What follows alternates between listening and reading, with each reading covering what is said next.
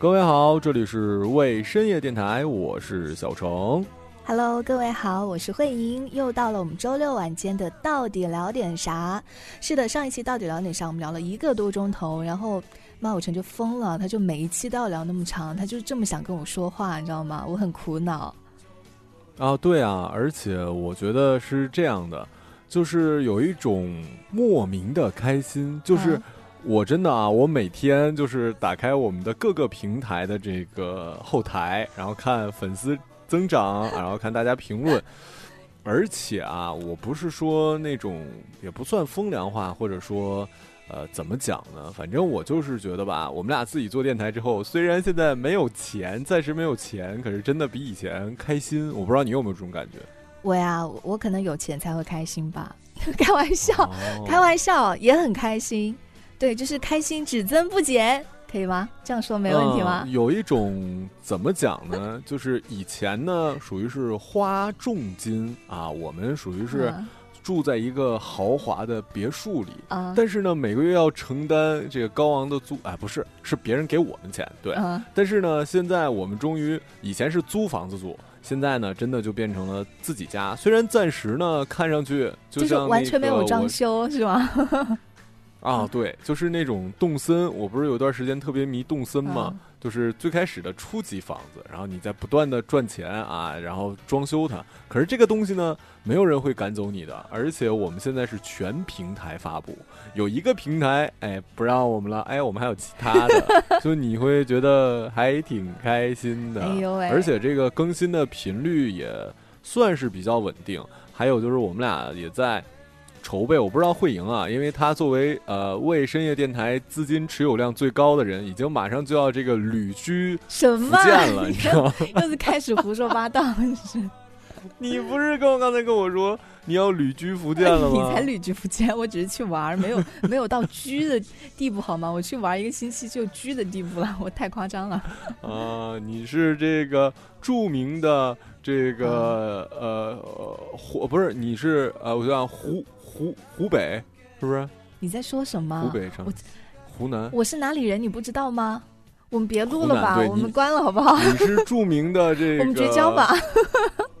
旅旅旅服旅服男人，旅服男人，旅哎居我哎我真的很想就是可以读一下恶评什么之类的，就是啊，这个也可以呃，就是比如说啊，您说这个，啊我我就看见了一条啊，就是说，呃，嫌乎我，哎，我突然东北话都出来了，嫌乎我就是嫌弃我，嗯。说我们不知道那个，呃，主要说的是我了，没有李慧莹的事儿，就是不知道贾玲是大碗娱乐的是吧？啊，对对对对对，说我们然事后说这事前没有做功课，啊，对，哎，你也看见那条了，这可能是唯一的一条不是条我看你发了，我看你发了好不好？啊。看你发。了啊，对，嗯，而且我这个人呢，我真觉得我岁数大了，脾气已经变好很多了。嗯这要是按我以前的脾气，我不光是要在下面回他，我还一定会截图，然后发到我的微博，然后让我可爱的粉丝们帮我怼回去，或者说别管他能不能看到，但我就会觉得，哎，我还挺爽。但我现在已经不这样了，我我我把这个，当然我也截图了啊，我也发社交媒体了，我也没有发朋友圈，没有发微博，我发在了一个就不太知名的一个平台上。你你的小树，洞，我觉得 啊，对，就这种我会觉得，啊，我也得到发泄了。哎，你不回，我特别想采访一下你，嗯就你是是，你看到这种你是什么心态？我回了好吗哎无所谓。我回了他的，我说了，我说我们就是我们的节目风格就是这样，就是唠家常，没什么营养，不然也不会取这么缺的哦名字，对吧？谁那正经节目取到底聊点啥呀？就是因为这节目哦特别没什么可听的，就就所以就才取这个。哎，你一说这个，我忽然想起来，你还记得到底聊点啥？这个节目名字是谁替我们想的，或者我们谁一起想的？不是我想的吗那个男人你还记得？不是我想的吗？是吧？是我想的啊，是是我们一起想的，是就是我们俩一起想的。我知道，除了我们俩，们俩吧除了我们俩还会有谁？不是原来那个领导，吧是我们俩。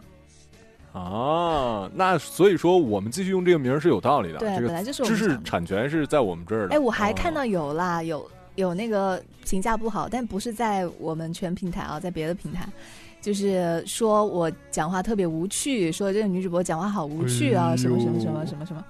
哎呦，我觉得他说，哎，我怎么知道没看什么吗见呢？？然后，然后他说哦你说话结巴，就主要的、主要的问题是什么？就是他们说的很对，你知道吗？就是啊你说的很对，就事实就是这样的。但是呢，那有什么办法？哦那就这样喽。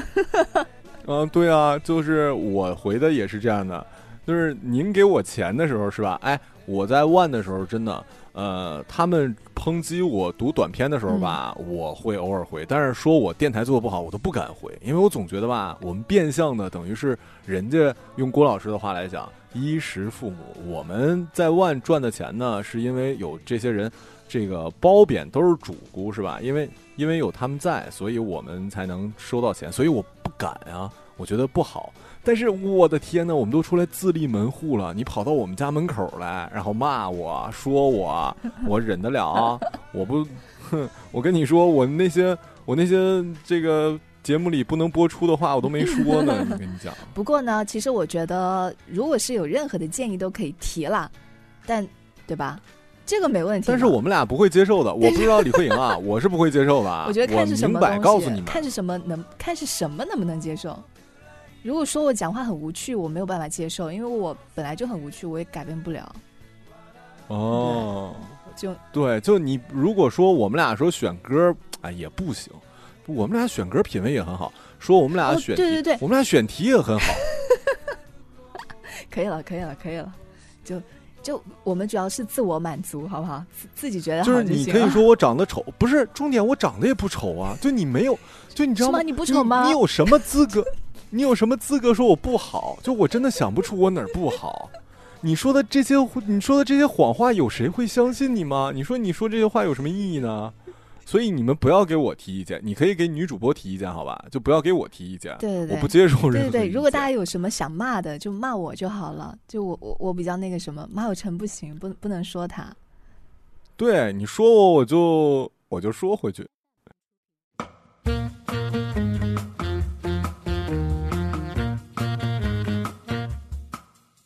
然后我一激动就会结巴，哎，我在乎他，哎，真的，我如果不结巴了，我觉得我在以后的节目里我必须得结巴，我如果不结巴，似乎就听了他的意见，然后他就觉得，哎，他的建议我真的听取了，我必须结巴，得逞就我不停的结？巴啊，对，就强烈的表现出我对你的意见不接受的。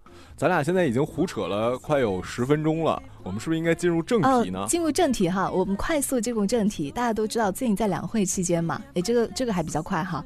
进入两会期间呢，就很多的人大代表就提了一些建议啊，有一些建议呢，不管是因为他这个提的好也好，还是提的有那么一点奇葩也好，都上了我们的热搜，所以我们就随便的在热搜上搜了几条出来，和大家一起来聊一聊。对，你看这期正经了吧？说我们谈影评谈的不正经，我们这次谈的特别正经的事儿。我们俩是也也别挑了也也也别也别别别别别别别不别那么正正正经。啊，我知道。你看，哎，你这个人怎么也结巴了？哎，你说明你跟我站在同一个战线。他下次评论他就得说这俩主播都是结巴。我跟你说，哎呀，都不。行哎尤其其中那个女主播啊说话既无趣还是个结巴。嗨，赶快下岗吧，你知道吗？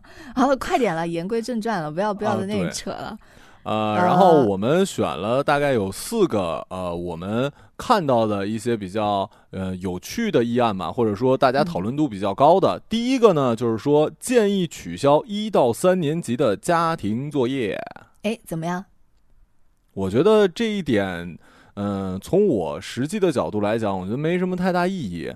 就一到三年级的时候，我本来你也不写家庭作业，我到一到 三年级的时候还真写那个东西，我觉得很简单。我记得嗯呃，听谁说来着？哎呀，我真真不想把这个节目变成一个好像是我这个撒狗粮的节目，但确实是这样。因为那，那个孙老师他是学教育的嘛，他就说来着，他的经验以及他们老师跟他讲的，在这个小学之前啊，呃，不跟智商没什么关系，你只要稍微拿出你。呃，时间的你经历的，比如说百分之十啊，你其实就已经全部能学会。他这个在小学之前的我们要学的知识，完全就是呃，至于我们的智力以及我们的精力来讲是非常简单的。所以我觉得这个取不取消的问题，怎么说呢？意义不是很大。还有一点是什么呢？你要知道啊，这就跟国家经常说的减负是一个概念。你上面怎么说，其实不是很重要的，因为下面的家长，你真取消一到三年级的家庭作业，就是学校不留了，他会给你另外布置作业。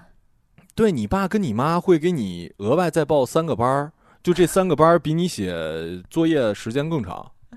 是的，所以我觉得他这个要配合到另外一个建议使用。我在看到这个建议的时候，旁边有一个什么建议幼儿园和小学的放学的时间要到六点钟。我猜测哈，我没有很认真的点进去看，可能是为了方便年轻的父母，因为要可能五点多六点才下班嘛。嗯，所以就方便这个呃爸爸妈妈下班之后去接小孩儿，或者正好可以和小孩一一起回家什么之类的。所以如果说取消了一到三年级的家庭作业，又延长了同学们在学校的时间，其实可以把这个作业放到学校来写，作为课堂作业，其实也是一样的我觉得可以。然后还有就是，你有想过，你有小孩之后，我们刚才聊了嘛？因为孩子现在真的各种培训班或者什么的，你有想过你希望？在你孩子，我们就说小学的时候吧，你希望让他是什么样的？你会给他报班吗？因为我在很早之前，我甚至觉得所有跟我同龄的人可能想的都是：哎呀，不可能报班，就一定要让他们快乐什么的。可我年纪长大，对，就包括我身边的朋友的一些想法改变，甚至我都有一些改变了。就如果是你的话，你会怎么安排你们家孩子的这个小学生活呀？我觉得这个真的太难了。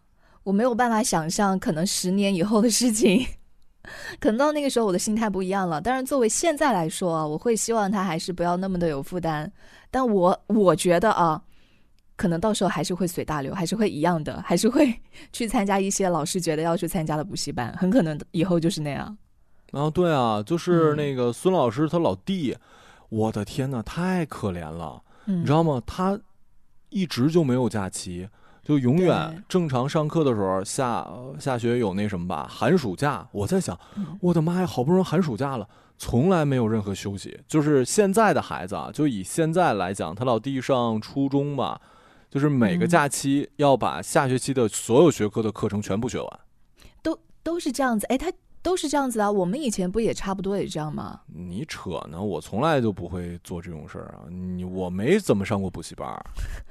啊，我们以前就是这样，就是基本都是赶着往前上，就可能啊，把下个学期都上了，就这种。可能对于我这种人，对我的冲击是很大很大的。我觉得孩子太痛苦了，包括呃，他放一个寒假，他可能真正玩的时间也就有一个星期都不一定到，就其他时间，要不然就是补课，要不然就是写老师留的作业。就我实在不懂这个意义是什么，可是你又听人家讲，那所有孩子都这样，那你们家孩子不这样的话，你肯定就会被落下什么的，我就觉得好难啊！我曾经还想着，我曾经想的还是说，让我们家孩子，我觉得我的遗憾啊，哎，我可能是另外一种变种的，希望把自己的没有完成的事放在孩子身上，但绝对不是学习这事儿，我就希望我们家孩子呢，首先啊，学跳舞就是肢体呢发达一点。另外一点呢，就是学一样乐器，最好是大提琴之类的，哎，就呃或者说贝斯，啊不一定优雅，但是要那种哎，你知道气质啊，特别带劲。我想让他学的都是这种，我完全没想给他报任何的补习班。可是听了这个孙老师的话之后，我觉得我不想给我们家孩子报任何班了，因为我觉得他剩的时间已经不多了。留给我们孩子的时间已经不多了，你还想干啥呀？不是经常说放假就是换一个地方写作业吗？可能比比上学的时候作业还要多。你小时候就这样吗？反正我记得我小时候就这样，至少我到了五六年级的时候就这样，但之前可能没有太多记忆了。但是我五六年级就是。永远在补习班中度过，就没有办法，因为你要升学，你要想要分到一个重点班，你必须要去学，你不学你就考不过人家，你就只能分普通班。我感觉这是，虽然现在教育部经常说啊啊要不能分什么实验班、普通班，但是有几个学校做到了呢？基本上没有吧。哇，你们，我觉得我好幸福啊，就是我。我的学习生涯中就几乎没有上过补习班，我唯一上过可能就是在初中的时候，我妈还没有彻底认清她儿子是什么料的时候，还抱有一丝这种不切实际的幻想的时候，给我报过英语那种补习班，但也就是可能周六的时候上个一个小时、两个小时就完了。另外就是我那时候在住宿的一个那个地方，那个房东其实就是学校老师，所以呢，偶尔会教教我们这个学习，辅导一下我们作业。但没有那个补习班这种事儿，我一到放假的时候，那叫一个玩儿啊！而且我作业都不写，一定是等到那种马上开学了。我印象最深的就有一次，我们做那个老师留的读书笔记吧，那日记你要提前三天，甚至只有两天的时候，我要写完六十天的日记。哦，对，我写六十天日记啊，天天就是你知道这个应该怎么写吗？就是。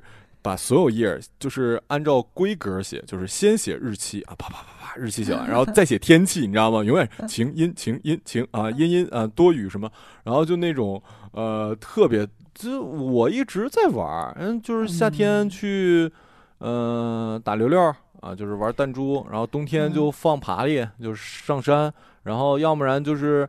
找河边儿，我们那个有那种河坝，现在看来简直就是疯了。这帮孩子完全不注意安全。那个扒完玉米之后剩的那个玉米皮儿扔在那个河坝底下，我们就从河坝大概有个五六米高的地儿往那个下面跳。啊啊啊！哎。是因为就是可能你是在或者是在县城里读书，但我们像可能是一直在城市里读书，可能会不会城市之间它是竞争更大的？再比如说像我是在这种小城市哈，你要再去那种什么省会城市，它又压力又更大了，所以是可能这种不一样。我觉得你刚才的话，嗯，说的时候已经照顾我的情绪了。不，我不是在小县城，我在村里读的书，你知道吗？对啊，所以就村里读读书的孩子就。就学习上压力可能没有那么大呀，因为我有很多同学嘛，他在村在村里面，呃，类似于就是特岗什么之类的，可能就是村里的小孩，因为他本身教育资源就比较差，然后学生呢就是读书的也少，所以老师就也也不会像城城市里的老师一样就压得那么紧，他们就会觉得说，哎呀，就这样吧，就正常上课吧，就平时也不会补课什么，他会觉得反正你也不怎么听，就是有这种心理在。哎，也对，像我们那时候初中考高中，呃，一个年级我们大概得有多少人？我算一下啊，也有个快一千人吧。我们考上高，哎，没有没有一千人，可能六七百人那种样子吧。考上高中的概率啊，因为我说了我是村嘛，考上高中的概率也就可能最后考上三十个人，就是就很少了。其实，对，就是我很多同学就没有读完高中，就初中毕业就毕业了，那倒是。对教育水平的问题，就是，哎，就是可能像你再去什么北京、上海啊这种大城市了，他的压力又更大一点了。嗯，所以要不我还是回村儿，回村吧。就是大家要要不你以后你就那个让孩子在村里上学，快乐一点。抓鱼啊，对，就我给他，我给他那个 弄那个苞米杆子啊，我让他往下跳，然后我带着他上山放爬犁啊。是的，我们刚刚说到这个关于这个教育的问题啊，我们接下来要说到一个这个我们代呃人大代表所提出的建议，对九九六工作制进行监督。其实呢，我觉得这个提议是很好的，但是主要还是实施起来可能会要想想一些什么办法，有什么好的监督的办法？没有任何举报吗？对啊，你疯了吧？还有就是，我一直觉得是这样的啊。我在曾经，我先说一下我以前的感受。我以前觉得呢，工作要么为了钱，要么为了理想嘛。说白了，你在大厂里，对吧？你九九六，那工资也高啊。您要一个月给我开三五万、四五六万，我九九六，我零零七我都干得了，是吧？我觉得这个分两茬说。如果说您真的是那种收入很高的。是吧？风投啊，或者那些我能想到的赚钱多的啊，就风投啊、高级经理啊、创业人呢，是吧？那你这个，或者你愿意选择在一个创业公司，那这个我觉得无可厚非，因为是你自己选的嘛，是吧？你的投入跟回报是整。但问题就在于吧，有些公司它不是这样的，它的工资呢也不高，但是却要求你九九六。哎，你是不是在暗示什么？完全没有啊！我们公司是早上八点半上班，晚上五点半就下班啊。虽然是一周工作六天啊，这个是我已经习惯了啊。人呐，我就我最近的工作经历呢，也有可能我现在的嘻哈的状态是已经被逼疯了啊。这个 你以前不是不能够接受没有双休的工作吗？对呀，这就是人呐，人就呐，对人就是会降低自己的底线的。对呀，我那时候想想，我在长春为什么辞职啊？就是因为突然让我加班我跟你说，只是加加半个月，我毅然决然辞职，然后跟我说单休，我说那能行吗？我说我以前觉得，因为工作之后就是在北京、上海，我说那单休缓不过来呀。哎，我现在觉得单休可好。我就很，我觉得明天上班，人人类的那种奴性，你知道吗？人就是这样，就是当你没有钱的时候，我现在还是不行，我现在还是不行，哎，对了，不能接受。要问你们那儿，哎，你们长沙的话，很多公司都是单休吗？还是大部分是双休？呃，大小周可能比较多。哦，我连大小周都暂时没有办法接受，但是也很难说，我以后为了钱会不会屈服哈？但是。至少现在我我连大小周都无法接受，哎，对，我会觉得，其实我觉得工作量就那么多，就你让我留在那儿，你留一天我也做不了太多事儿，就是，嗯，我觉得没有必要，你知道吗？你给我这么多的工作，你给我很多很多，我都可以在五天之内帮你做完，哎，我没有必要要那第六天。但是呢，领导会跟你说什么呢？我们公司其他部门对对对对对，忙不完，就是这样的。就是为了你要跟公司是一个整体，不是？即使你不用配合他们工作啊，但你要做出态度，不能说你这个部门怎么这么轻松呢？啊，嗯，就你在那儿做，你也得给我做着。明白，明白。我现在呢，我其实可以接受加班，但是我要感觉到我的加班是有意义的，无意义的加班我就不能接受。就像这种。我似乎看见了，就是曾经的我自己呀，就是还没有被生活的苦，还没有吃过生活的苦。对，就是我希望我不要吃这个没有必要的生活的苦。我希望我的腰杆还是要硬一点。嗯，我祝福你啊，然后我也祝福这个大大家在听那什么。我觉得是这样的，虽然你们有可能，当然也不排除永远像慧莹这样啊，或者说永远比我有骨气，但是呢，我觉得是。从你最开始工作的时候，还是建议大家去大城市也好，还是说去更大的平台也好，因为你不可能一上来就被世世俗弯腰。我觉得很可怕的是什么？我跟有一些同事聊天的时候，他们听到我以前的工作经历，会觉得哇，还能这样？他们从来没有双休过，我觉得他们好可怜啊。就是他们从参加工作就是单休啊，他们从参加工作就是呃一天工作可能十二个小时甚至更长，然后他们觉得哎，周围就是这样的呀。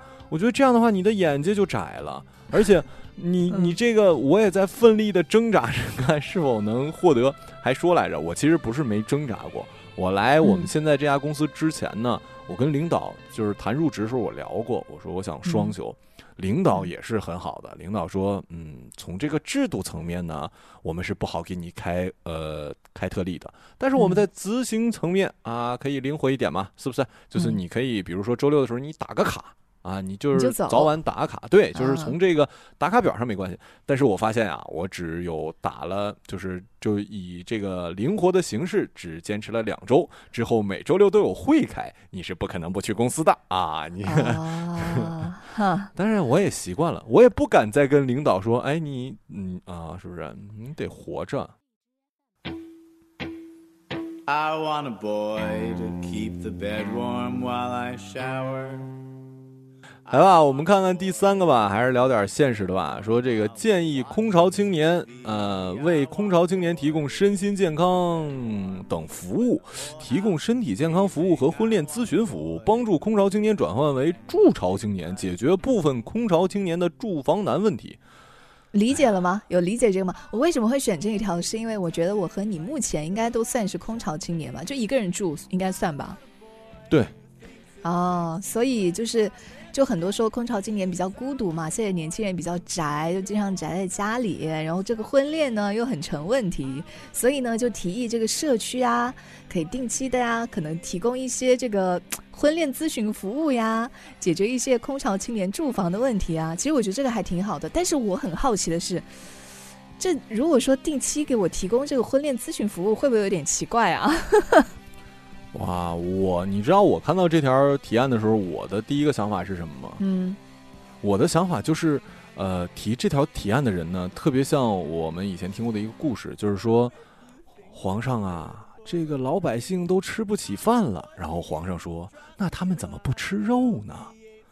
我觉得就这个特别的完全不符合现实，就就我的理解啊，就我觉得那些在现代社会，在网络如此发达的社会，还需要年轻人提供这种婚恋相亲啊，也有可能我是这个 这个站着说话不腰疼啊。啊我觉得都什么时代了，还需要作为年轻人，你注意啊，他说是青年啊，青年提供。你作为一个青年，你连一个呃找女朋友的能力都没有，你连找男朋友的能力都没有，你还需要别人给你提供，你这你就单身吧？哎，就像那种什么政府给我分配一个对象那种，对呀、就这不是疯了吗？而且说实没有啦，话，没有啦。我觉得我们的理解可能跟他具体的这个实行是有偏颇的啊，就是可能他具体实行不是这样子，不是我们理解的那个样子。当然了，反正我得在这儿，咱俩不都说嘛，我们俩说是正经的聊，但肯定也都不专业啊，我们俩就胡说嘛，就就我们俩浅浅显的理解。还有一点是什么呢？就这就跟很多人说，哎呀，你这么好，你怎么没有男朋友？哎你怎么没有女朋友？哎，眼光太高吧？哎呀，没有没有，其实我跟你说，就是眼眼光太高。就这些啊，要不然就是彻底没有任何社交能力。我觉得呢，他们你给他提供了渠道，他也不会。你真给他介绍一姑娘，有人说啊，现在我工作之后没有适龄的男青年，或者说没有这个合适的女青年，认识人的途径少了，我也不相信网络什么的。我告诉你，这样的人呢，你即使给他安排了相亲对象，他也聊不下去，因为他真的也不会聊天儿啊，他也没有什么社交能力。我就这么说了啊，你们该喷我喷我，我叫马小成。另外一点呢，就是那些还没有在一起的啊、那些人，我觉得他们就是眼光太高，他们不手上不缺这个怎么讲，这个优秀的异性，只不过人家现在不想结婚，以及没有看上的这个服务，我个人觉得就完全是一个，呃，对我来讲就是一个样子工程。另外。呃，它的第二个我倒觉得有必要解决，就是这个住房难的问题。就这这个事儿，真的是好多青年离开了呃梦想的城市的很重要的问题，就是没有房住。对，但这个也没有办法。不过其实还是那个还是有一些相关的政策的，比如说像以前我们在上海的时候，公司会提供一些算是一些廉租房或者什么之类的，有吗？我记得是有的，是可以有的，有的，有的，有的。嗯那个谁嘛，那个那个李开春同学不就住的廉租房吗？哦，但也没有很廉吧？好像也啊要三千多。哎，是这样的，他那个廉租房的概念是什么呢？就是可能市场价六千、五六千的，能帮你便宜个两三千块钱，是这意思，不是那种贼便宜、贼便宜的。明白，明白。嗯，哎，那我们就说，因为那个你还是单身嘛，就嗯哎呃如果社区真的为你提供这种，哎，你相过亲吗？你我相？过啊，而且我可喜欢相亲了。哎，我其实啊，当然了，我这话不能这么说啊，就是我在没有 没没没有没有那个什么时候，我觉得挺挺神奇，因为我的心理是什么呢？我就是一种，你想想啊，我们正常人类认识，我是说一般情况下，咱嗯不是一开始就奔着谈恋爱去认识的嗯啊，就不管是嗯同学就。正常渠道，即使说，哎，我们两个人有暧昧，但是也没奔着他不光是因为相亲，他不是奔着谈恋爱，是奔着我要跟这个人过后半辈子，我要给这个人生孩子，这个人要给我生孩子。就你出于这样的目的见面，两个人我就觉得，哇哦，啊，这是这样的吗？反正我每次相亲，我其实不是抱着这样的目的的，我还是抱着恋爱的目的的。我不会一想到就，嗯，就想到要结婚那么那个什么吧。哦，原来是可能每个人不一样吧，至少我我是嗯可能是嗯带着一种体验的心情，就是我觉得你这种人呐，你就是耽误人家时间。我哪有耽误人家时间？哎，如果人人家好的如，果我如果那个相亲对象就特别那个呃有眼缘的话，或者聊得特别来的话，当然很愿意跟人家恋爱。我又不是耍人家或者干嘛，它那只是一你不跟人家种认识的结婚呐方式。您没抱着这个结婚的目的啊，人家、哎人家这青年都都没有多少时间了，还浪费在你的身上啊！你就玩弄感情我觉得这个就是就是那种像你自己去那个你网上认识人也是一样的嘛，也是抱着约会的目的嘛。你不会一开始你就说这个人就是，那个是吧？就是你还是约会的目的嘛，就只是一种途径而已。嗯，来来来来来来，啊我我我没有过，你说说有有没有遇见过奇葩的，或或者说你觉得啊，就是你去你不知道这个相相相亲会聊的，还是说真的像电视上演的会说的贼贼直接？我说的直接的意思是说，哦哦哎，你有多少钱，我有多少钱，没有没有没有我我非常那个，我不知道是幸运还是怎么，我觉得应该是幸运吧，就是遇到都是很正常的人，都是很、哦没有那种很奇怪或者，我想想哈，嗯，还真没有遇到那种很奇怪的人。哎那你说一个有没有一个哦，有，其实有一个，但是我其实还不算相亲，就是我们并没有见嗯面，只是聊了微信而已。但是聊了微信，让我可能觉得感觉不是很好，所以就没有见面了。所以这个算吗？就并没有见吗？不是？也算啊。你觉得他说了什么？你觉得他让我觉得他没有分寸感了。就比如说哈，咱们俩嗯这个就家长啊安排加个微信，这你说嗯聊个两天吧，他就呃会跟你说特别特别生活当中很负面的东西，很负面的情绪。然后我就觉得吧，咱们才刚认识，应该聊点快乐的，不是你每天宣泄你生活当中的不满。然后嗯，他就我就说，我说我们不能聊点快乐的嘛，可能类似这样一个意思。然后他就说，呃，他就会说什么你就是我生活中的垃圾桶啊，什么我就怎么就是那种有点小暧昧的话，你懂吗？我就我当时我整个人就不哎好了，我就我就在想，我们才认识两天，你跟一个才认识两天，并且是有交往，就是未来可能是有交往意向的这样一个异性，嗯每天吐槽嗯你的生活当中的负能量，然后还要说什么你就是我的垃圾桶，我就是喜欢和你说，我什么都可以跟你说，就是类似于我跟你很亲密，就是那种。我在想你谁啊？我们才认识两天好吗？对啊，我都不，我都没有，我都，你把你把你把万千少男的的的偶像当成垃圾桶，你哪来那么大脸？我都不敢跟女主播当垃垃圾桶，而且哎，嗯真的，就我觉得你跟我的描述中，我就觉得他的这个话特别油腻，就哦，是你知道吗？对对对对对，特别油腻。然后，因为还有一个为什么会让我觉得很不想见或者很有负担，就是呃，我因为我们是不在一个城市，所以如果要见的话，嗯肯定是他过来。就一般情况来说嘛，他过来见我嘛，然后他就会说啊，我我过来找你玩什么，就是哦，他没说，我就说你什么时候过来过来玩儿，然后他就说我什么时候那个什么什么，我说好，我说但是我可能工作会比较忙，呃，不知道你在这里还没有别的朋友，就我如果不能陪你，你可以去跟别人一起嘛。然后他就说不用，我就是过去专门找你约会的，我去找别人干嘛？我我瞬间我就压力巨大，所以为什么没有见他？就是我压力太大了，就是他就是，就我觉得不用那么那个，虽然好像是约会，但是可能我不太能接受，说我就是来找你约会的，我不找别人，我就是找你，因为太让让我压力太大了，就好像我不得不答应你。在这儿也是提醒各位啊，尤其是女生啊，你作为女生你可以选择，但作为男生，我真的要教各位几招。啊就很多事情呢，你看从慧莹的反应就看得出来，就很多事情啊，大家说破了就不高级了，对，就很不高级。就你说都嗯什么年代了，你打个比方讲，你上来说。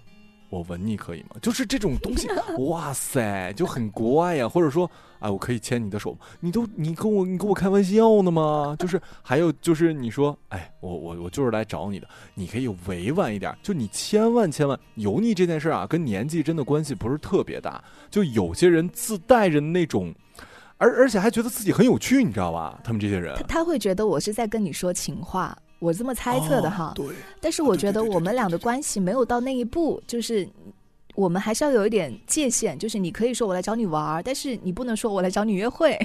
找我约会这一下子我就会觉得，嗯，非常就是非常有压力，就感觉，呃，就那还是算了吧，我可能没有时间陪你约会。啊，而且就觉得这个词用的也，哎，我现实生活中都没有人真的用这种词我要跟你约会，对吧我的妈呀！都让我觉得，嗯，你可以说我我找你吃个饭，哎，一般情况下啊大家其实说吃饭看电影，其实我觉得就是找你玩就好了嘛，就找你玩儿就很简单，就找你玩儿，就其实就就很轻松的一个画面。但是约会你会自动的觉得一个男人一个女人，就是大家带着一个共同的目的，就是会很不舒服。嗯所以就约会这个词，我瞬间想到的就是李焕英里的那种，你知道吗？我觉得就倍儿正式那种，太奇怪了。可能就这。但我觉得这个男的应该在长相上应该还可以吧，不然我觉得你也不可能跟他聊聊聊几天。你知道吗？我是一个不看脸的人，就是 只要不是特别奇怪、特别有明显的缺陷，我其实不太看脸。我更没有腿。哎，不对不对，哎，我我在这说说明啊，我没有歧视那个残疾人的意思啊，我明白你的意思，对对。对，我我得跟听众说，我不是那样的人，就刚刚才顺口没没有特别呃明显的就是身体缺陷什么的，或者面部缺陷什么的，我都觉得 OK，因为男孩子嘛，你说要多帅啊，对吧？我靠，你这句话你可太女权了，什么叫男孩子？不是，就是个人就。我没有，我是说，男孩就是男孩子也好，女孩子也好，没有那种特别丑的。就你说不不需要那么注重外在。就是你说是有特别丑的吗？你身边也没有啊，对吧？就只能说可能不是属于很漂亮，但是也没有说很很丑。就我觉得没有说。但是有很帅的呀。但很帅的轮得到我吗，哥？我你照你你你打开你的微信找到你那个妈哎对坏坏了我现在头像也不是我自己了我就是觉得我怕招蜂引蝶你知道吗就换成了我儿子的照片啊是的其实我是觉得年轻人不要排斥相亲这个事情了但是我知道年轻人排斥相亲排斥的是什么排斥的是你不得不去见这个人或者你不得不去相可能排斥的是这个以及我觉得嗯我觉得还有一点就是。自自己的异性吸引力的一种被否定，你明白吗？我觉得不是这样的，因为本来觉得是，就至少我没有这么想哈。比如说我，我如果说很排斥怎么相亲这个事情的话，只是因为他有一种强制性在里面，因为这是家人让你说去相亲，你好像不得不相，你必须得去见一面。我排斥的是这个，但你说是什么对自身吸引力的否定还是没有的？像我就是。我很明白，我就是人见人爱的人，就是我说的不是自身的否定，我的意思是说，比如说有人跟我提相亲这事儿，我觉得我在他的眼里，我已经不具备主动吸引异性的能力，所以他才会给我提说，哎，你赶紧去相个亲。他不相信我不通过相亲的话，我没有什么异性喜欢，我没有恋爱的人。我觉得这个是我，如果有人跟我提相亲，我是接受不了的。嗨，那是在他们的在他们的眼中，我已经没有异性吸引力了。在他们眼里，哎，你想太多了。如果你要是没有女朋友，我就给你相亲；但你有了，就算了。哎呀，那你真是，你 我们来看下一个话题。哎，我们要聊的是什么呢？说建议公务员打破三十五岁门槛。其实啊，我要不是因为最近这个工作变动，我都呃有有一段时间说，哎，要不然考个公务员。当然我知道公务员很难考啊，我没有觉得说自己混不下去。对啊，我才知道有这个限制。我其实以前并不知道说，哎，公务员有什么时年龄限制，我完全不知道这事儿。我的个妈呀！就感觉现在三十五岁是一道坎儿吧？对于很多人，就是对于这个人来说，可能就是因为有公务员，就是三过了三十五岁就不能考了，所以对于很多人，对于年龄特别焦虑。我觉得有一点可能来自于这里。哎，还说来着，我那段时间找工作的时候就搜这个电台、传统电台什么的，嗯，好多上面写着都是一定要九五年以后出生的，你知道吗？对，有一些是的，有一些就三十岁以后什么什么之类的。我建议哈，不是所有的都打破这个坎儿，别给人家制造焦虑。招聘不能写年龄，除非你是那个什么，就是都不能写年龄，我不管，反正就。不能写年龄哦，对，不能对，从这个性别歧视以及到年纪的歧视，我觉得都不好。对，尤其是我觉得三十五岁本来还是身身强力壮的时候啊，凭什么就不让那个？我觉得就是能者上，对吧？谁有能力谁上呗。嗯，哎，我我们讲的那么轻松哈，但可能他这个三十五岁的设定也是有他的依据在的吧？我不知道，反正对我没什么好处，我就不想要。对，而且我觉得很多人，要不然呢，我们就这样。哎，好像也不太行。我本来想，我本来想说的是，你就凭这个看面相，或者说看这个人给人的状态。哎，我觉得是的。有一些人，哎，以后都不准写年龄，就是身份证都不能写几几年。你管我多大呀？对你就是看着我，哎，你看我像多大的？我看你前两天，哎，啊，三十八。嗯，你才三八的，那个，他们都以为我是那个二十四五呢。你不要被他骗了，你不要被他骗。以前，哎，以前啊，以前你要说二十四五，在我们还大大学或者什么时候，你会觉得啊，我二十四五已经很老了。但是到了这个年纪之后，哎，有人说你二十四五吧，我可高兴了，你知道吗？你被人你被人呃误以为，哎，你应该经常被人误以为很小吧？他们都以为我是大学生，哦，就是都以为我只有二十出头，就你知道吗？但是我觉得他们都是为了博我的开心，他们并不是啊，那肯定是，那肯定是，所以他们是，所以他们说你二十四五也是为了博你开心，你不要想太多。哦，他们博我开心，可能他们觉得已经给我压低了。岁数更多了是吧？他们实际的年龄以为我可能更大岁数。我在年龄方面，我不知道女生是不是这样。女生通常真的是起码在这个呃以呃怎么说学会化化妆，或者说真正长大的一段时间，她会越活越年轻。可是男生呢，起码我们那个时代，包括之前的男生，会有一种呃哎也会越来越年轻。点是什么呢？因为小的时候是不让你刮胡子的。但是呢，你呢又起码我那时候呢又呃已经开始有这个胡子很茂茂密了。我那时候是上初中吧。哎，我很想问，为什么不能刮胡子啊？嗯，是这样的，他们觉得我还是小孩儿，就是刮什么胡子呀？就是你那毛还都是软，他们觉得你那个胡子都是软的，你这刮什么刮呀？就他不，我爸不会让我刮胡子，反正我们村是这样的啊。然后呢，再因为我在村里的原因呢，我的这个审美在那个时候也是有一些偏差的。嗯，我在节目里已经提到过很多次，我有一个淡蓝色的西装外套，然后这个左肩上有一个蝎子，所以呢，我觉得那时候我帅气的衣服都是那种小西装啊，就就土的西装，你知道吗？还不是那种三件套之类的。嗯，然后就有一次啊，我初二吧，然后去市里网吧上网。结果有一个 那个有一个小孩儿，应该是我那时候也就初中吧，来了一个小学生，管我叫叔，你知道吗？我就惊了，给我气的。我说我也有过这样的情况，是吗？我也有，我可能初三的时候吧，一个大概初一初二的人叫我阿姨，他是在那个图书 图书馆，我我正好在那儿买单，然后他一个。初一、初二就说：“阿姨，可以借一下你的会员卡吗？”然后我就没借给他，因为他说我，他叫我阿姨，我才初三，就可能。呃，所以就是你学弟管你叫阿姨，她是个女的。哎呀，我的天啊！我告诉你，女人之间啊，真的是太可怕了。然后这个我们聊完了，这个呃，我说了啊，就第二期不撑够一个小时，你起码也得给我五六十分钟。不撑够一个小时不下播是吗？对对对对对对对对对，你知道吗？对你直播，你起码得那个什么嘛。那个，我我们跟慧莹聊之前说，是不是我们也可以这个，如果作为可以提案的话，提个案什么之类的。哎，我我先那个，待会儿我先说明一下哈。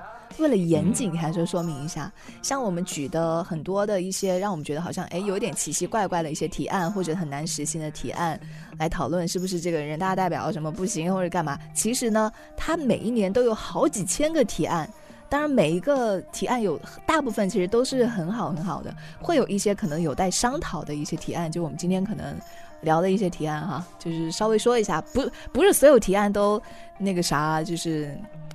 不具可行性。然后，如果说提案，我这里面有一个提案，我我特别认真啊。你看，我觉得我应该，我奶奶一直认为我应该走仕途，其实我觉得我应该走仕途。第一个提案，你肯定想不到，就是我其实建议啊，全国的男性都要服兵役啊，也就跟那个韩国一样嘛，韩国不是要服兵役吗？哎，对了，对了，对了，对对对，我觉得是这样的。嗯，不要时间太长啊！现在一般不是说两年兵嘛，但我希望呢，可能是一年或者半年。我觉得是什么呢？作为一个男生，我没有歧视女性的意思啊，就我只是觉得，因为我是一个男生，我实在没有办法理解女性。我觉得男男人的话，尤其在现在这样，是吧？我这个作为一个老年人，我也觉得现在这个年轻人啊，审美啊，零零后部分的小同学，这个审美喜欢这种，哎呀，那个。就是这个化妆的男性，我觉得他们的审美已经为什么啊？也不是吧，就是阴柔的吧？啊，就是啊，行吧，阴柔的也挺好的。我只是觉得可能现在太多了。那个啥呀，多有女性美啊！啊，好的。我觉得雌雄同体才是魅力，好不好？你还是别提这个提案了。好的，哎哎，你你真的是政治正确，好吧？我不是政治正确，没关系。你觉得呢？我们还是对，就是我不反对这个。这说的太远了。就我不，我是支持 LGBT，然后我我也支持这个同性恋什么之类的。我只是说啊，就是但但世界上还是要有一些这个。呃，纯特别爷们儿的吧，而且我觉得男的当兵都特别帅。呃，就我其实还因为我是一个体验派的人嘛，我总觉得，嗯，我没有机会体验的点就是我没有当过兵，而且这个已经没有什么机会了。我觉得这是我特别大的遗憾。另外一个遗憾，当然我也不希望实现的，就还有机会实现，就我也没没坐过牢。现在听来可能有人觉得哇，你 没有你想坐牢，你现在会这么想。是啊，我知道，我知道，知道，就是，但是这个这个是做不不能做的嘛？一个是错过了时间，另外一个是错呃，另外一个是不敢干的事儿。我总觉得作为一个一个人啊，我们不说男性了，就作为一个人，我觉得有这个当兵，就是当你集中化，就你没有什么其他，而且我觉得那种生活还会，就是我没有体验过的，就你。不需要干嘛，天天就是训练。其实那那是因为你还你还没有那么想，那你现在你完全可以，呃，自愿的服兵役嘛，在你再年轻一点的时候，不，中国就不是那个当兵不好当的，我记得一般都得找人才能当兵。我们村那时候就是不好当兵，好像是要选的，就是要考。对啊，我去了当文艺兵嘛。广播站那个第一炮兵团广播站开始广播了啊！我还不想当那种，我就想当那种，哎，有机会的话我就取三多那种，啊，去老 A。我跟你讲，哎，就那种越苦越好，嗯，就是就是好几天不吃饭，然后那个抓着老鼠生吃那种，哎，我就觉得哎，这特别好。我特别希望，呃，因为。跟你说的一样，就是因为韩国是一定要服兵役的嘛。我觉得这种体验是很很男人的，很爷们儿的，起码我心中是有的。其实你想要体验是可以体验到的，除非你身体特别差。嗯，是啦，我只是希望的点，其实我现在放不下的点，不也是因为啊，我已经一个是错过那个时间，那个时候可以选嘛。但你要如果说像韩国一样，就所有人都一定要经过这个，就不不不不太存在说有的人。比如说我，我可能想，哎，我有这一年的话，我可能在在外面工作的话，能获得怎么怎么样，获得怎么怎么样。但是如果所有人都要到一个年龄段之后，你就要去服兵役，其实大家就是平等的。那如果这样的话，我觉得是一件非常好的事儿啊。所以我就觉得，我还如果能统一服兵役，我还挺支持这事儿的。对，哦，嗯，好吧，行吧，那你还有什么提案吗？还是要我来提案？你你不是还没想好吗？我再我再说一个，因为我先说吧。嗯，另外一个呢，我觉得应该这个建立演出分级制度。哦，你就是比如说什么演出啊、电影啊，都应该分级是吧？这种艺术电影分级制度呢，已经很多国家在实施了，或者说这个国也有人倡导了。我必须倡导的是那种比较少的，是吧？那个我们不分级，其实存在很多，就跟电影一样，就很多，要不然啊就觉得完全没法引进啊，就或者说演出其实主要讲的是乐队什么之类的嘛，就可能觉得啊你这个完全不符合，因为没有等级的规定，没有这个多多少进多少进的限制，所以。彻底，我就觉得这不好了，我就彻底不让你来了。可你建立等级制度，其实就很好了。就比如我们听那种，我听那种很燥的，或者说，呃，有一些音乐可能从音乐形式上啊，特别的凶狠，甚至比如说，因为有什么碾核啊、死核啊，或者说那种死亡金属啊、死弦啊，这这些东西，可能呃，从艺术上它肯定就是死亡相关的，这也是一方面嘛。但是你如果说，呃，建立了分级制度的话，那么，呃，我喜欢的一些乐队什么的，那你就十八岁以上，或者你二十五岁以上，你这样的时候让这些人去参加，我觉得这个是非常好的。然后就就比如说你彻底完全一刀切了，那我们就没得看了。就小孩呢，那你就去看小孩的，是不是？你听听这个，呃，这个儿童剧啊，或者什么什么的。但是现现在这些演出应该都是有的吧？而且是不分年龄都可以去的吧？啊，是对，呃，就是现在就是不分年龄嘛，就是有演出，大家尤其是演出，你算电影都没分级呢。你有有些家长带孩子去看，虽然我们这儿没有什么真恐怖片，但我觉得有一些，嗯，我忘了我看过哪个电影，就这个，呃大量的亲热镜头什么的，我觉得确实还不到很合适。那孩子才多大呀，对不对？嗯我觉得还是得得分的。好吧，嗯，好吧，我以为你说的演出，你知道吗？我完全想歪了，你想什么？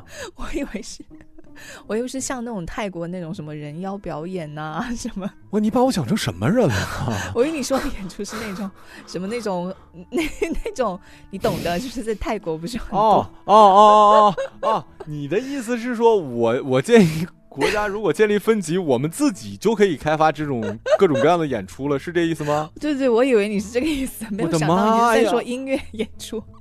我 我这么文艺的一个提案，让你给我搞得这么的三俗，我跟哎你说。哎呦喂，谁知道呢？我又不了解你。好吧，然后那个我我说我我虽然有很多啊，这个后面这三个啊后面这两个其实可以结合成一个，啊就是首先呢大力扶持播客产业，其次呢在 在大这个力扶持卫生业电台。啊对对对对对，这个相关领导应该重视起来。另外呢，就是在长春建立中国的播客中心，你知道吗？这样的话就可以然后，回老然后家上班。让那个 让那个马小晨担任那个员工，担任领导不。是对，然后那个我们在这个长长沙设立副中心啊，这个你任副处长，哎，我任处长，对对对我觉得就挺好挺好，挺好，挺好。啊。然后什么这个我们也成立平台，我们就不用在平台上什么了，我们自己就是平台。我跟你讲，我们就搞一个汇成，汇成，呃，汇成。好土哦，好像那个什么！果汁的名字哦，汇成，像那种汇什么果汇粒橙什么之类的，我想的更土，就是这事儿汇成啊，会成的呀。我谐音梗更扣钱。啊，对。然后呃，这个是一个，这个是完全不靠谱的啊。还有一个嗯就是说这个宠物殡葬法案，因为我前一段时间不是想想创业来着吗？我就是想搞这宠物殡葬，后来我搜了一下，这是灰色地带，实际上你办不下来那个营业执照的，而且吧，哦，国家也没有相相相关的，就这啊这现在是一片灰色地带。就是没有。立法，就是你你到底算什么？你你这个算是什么行业？因为你如果算是火化那个或者什么什么的话，就反正很麻烦的。就现在全中国，像北京有一家做的比较好的，我其实还想找他做节目来着。就是他嗯本来也是一个创业者，年薪嗯四五十万，我不是七八十的，然后后来因为他嗯们家。宝宝走了，然后他发现其实这个宠物殡葬业很不健全，就一点儿都嗯没有人文关怀。我那时候其实想做一个类似于失恋博物馆一样的东西，你知道吗？就是我我哦我希望记录下主人跟呃跟宠物的故事，并且帮他们，比如说保存骨灰也好，或者说把他们的东呃把他们的那个是呃比如说牙齿，我只是说啊，就不一定真的这么做，可能做成什么纪念品，或者说什么什么之类的。我觉得这是一件非常有意义的事儿。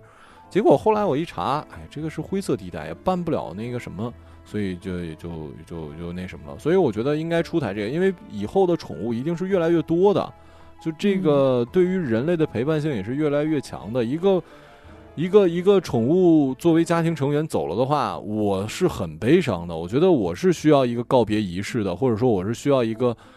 尊重的过程的，而不是说随便找个人拉出去就埋了，或者你都不知道放哪儿去。我觉得这是不好的。对，嗯，嗯我觉得这个不错。嗯，等到那个我们的那个播客中心那个嗯那个委员会通过之后呢，我们就可以把赚来的钱就发展这第二产业了。对，全部都都给你败掉，到时候。嗯，那你有什么提案？你现在应该想想起来一个了吧？呃，有一些啦，比如说有一个其实是很早之前就是同事之间一直在提的一个，就是嗯关于这个把男性的产假也放到跟女性的产假一样。哦，啊，就是比如说女性的产假，哎是多少？五个多月，好像是四四五个月的样子吧。哦，对对对然后就要求男性的产假要跟女性一样，第一是，嗯，男生也要男性也要回家带孩子，就是跟你嗯的老婆一起来照顾你们新出生的孩子。第二个呢，嗯也是会，呃。这样的话，女性在职场上受到歧视就少了嘛，不会觉得说啊，女性要多放那个五个月的假啊，你对，我就要招男的什么之类的，就可能对于嗯我们女性也比较好，对于男性也挺好的啊，放假多好的事事情。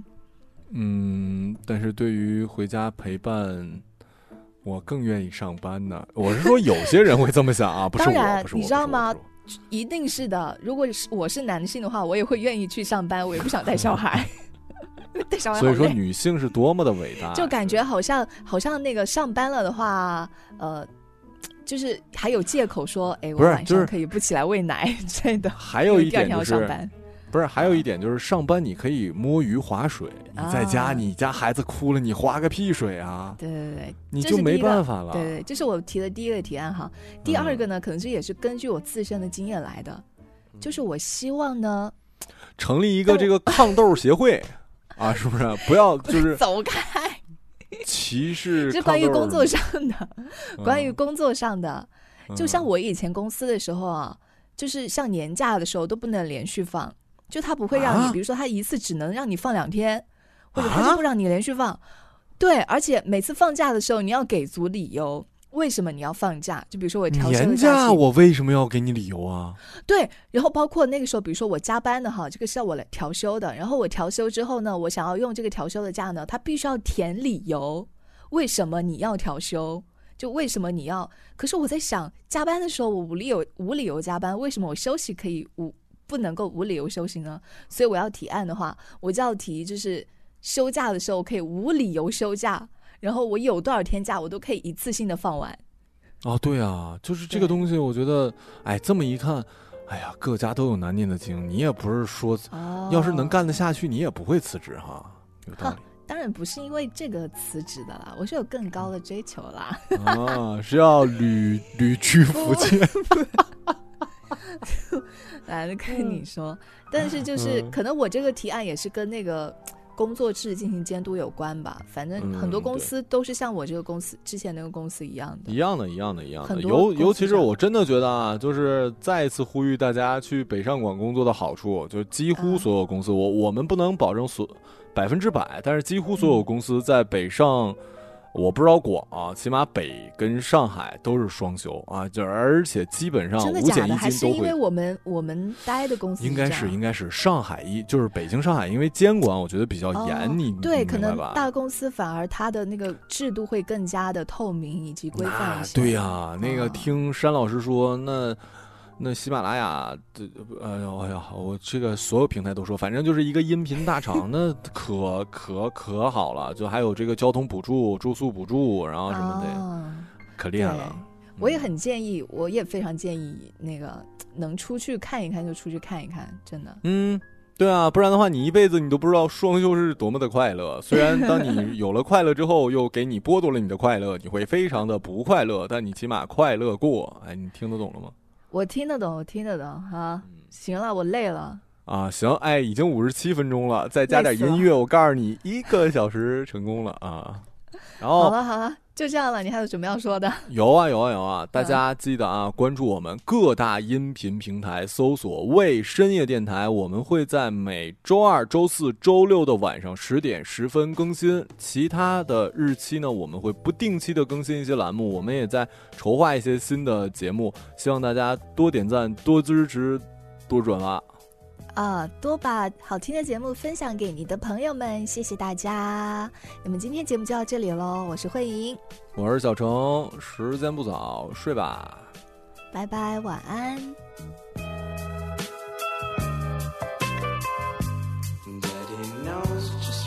tricks